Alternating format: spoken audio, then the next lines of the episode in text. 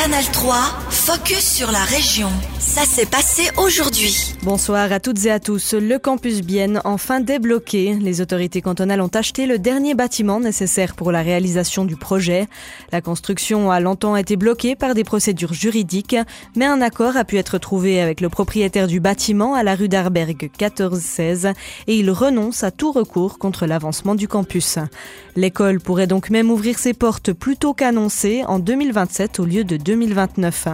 Mais pour acheter ce bâtiment, le canton a dû débourser 7,2 millions de francs, un montant justifié pour Christophe Neuhaus, conseiller d'État en charge des travaux publics et des transports. Alors c'est beaucoup euh, d'une part, mais on a eu de euh, des estimations, ça veut dire il y a deux experts qui ont estimé le prix, on était tout proche et à cause de cela, les bâtiments, les maisons, n'importe quoi est devenu de plus en plus cher ces derniers 20 ans et c'est le prix qu'on a estimé qu'on peut euh, aussi euh, expliquer et de l'autre côté, on peut aussi euh, maintenant économiser parce qu'on peut réaliser ce bâtiment. Grâce à cette avancée, le canton économise 500 000 francs par an sur les frais de sécurisation du site. Un crédit supplémentaire devra quand même être demandé au Grand Conseil avant la reprise des travaux prévus pour la fin de l'année prochaine.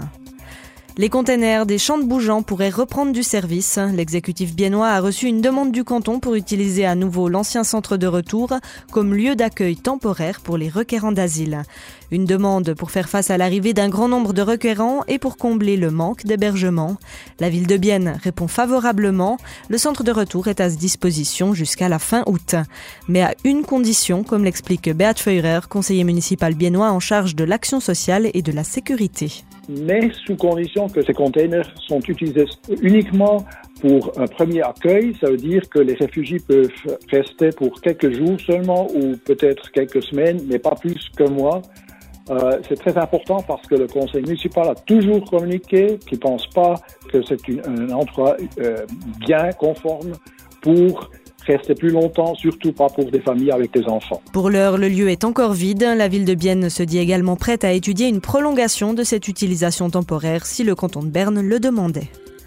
Fonctionnaires de l'administration, enseignants, personnels de santé ou policiers, la fonction publique s'allie pour demander une hausse de salaire. Les syndicats réclament une pleine compensation de l'inflation.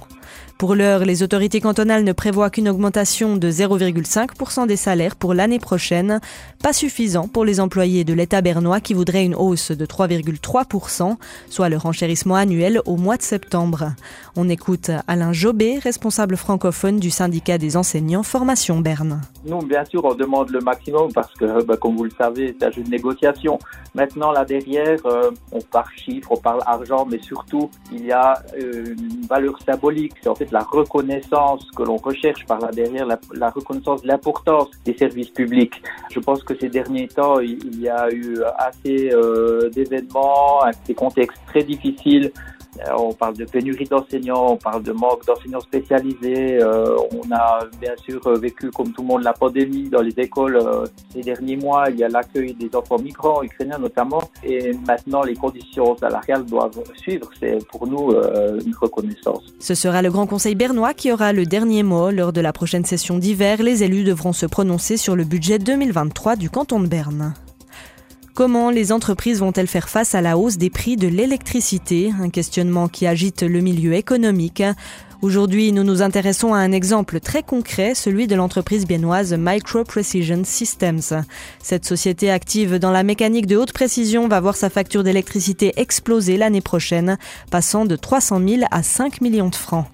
MPS s'approvisionne sur le marché libre et le prix du kilowattheure passera de 6 centimes actuellement à 87 centimes. Une situation qu'explique la CEO de MPS, Nicolas Thibaudot, au micro d'Estelle Herman. En début d'année, l'électricité ne faisait que monter et euh, personne n'avait anticipé que la guerre était pour durer si longtemps en Ukraine. Donc les effets de la guerre, on était plus dans l'expectative de dire euh, on attend que ça redescend. Ça a commencé par doubler, tripler, quadrupler, jusqu'à quintupler, 15 fois plus. C'était difficile d'anticiper où c'était et au moment où on a signé, on aurait dû en fait temporiser et attendre que ça redescende. Mais on était à la fin du mois d'août et notre prestataire nous disait, écoutez, on vous conseille de signer parce que Sinon, vous risquez de vous retrouver sur le marché spot. Donc, on a fait confiance au conseil de l'expert et en fait, euh, qui était au pire moment. Désormais, ces missions économie d'électricité, comment allez-vous limiter cette augmentation de prix et tenter de réduire la consommation? Donc, fort heureusement, on avait déjà mis en place euh, un exercice de réduction d'énergie dans le cadre de notre euh, initiative de responsabilité sociale d'entreprise. Donc, on avait déjà une initiative qui était pour mesurer, réduire. Donc, maintenant, on a mis l'emphase là-dessus, on a mis la priorité.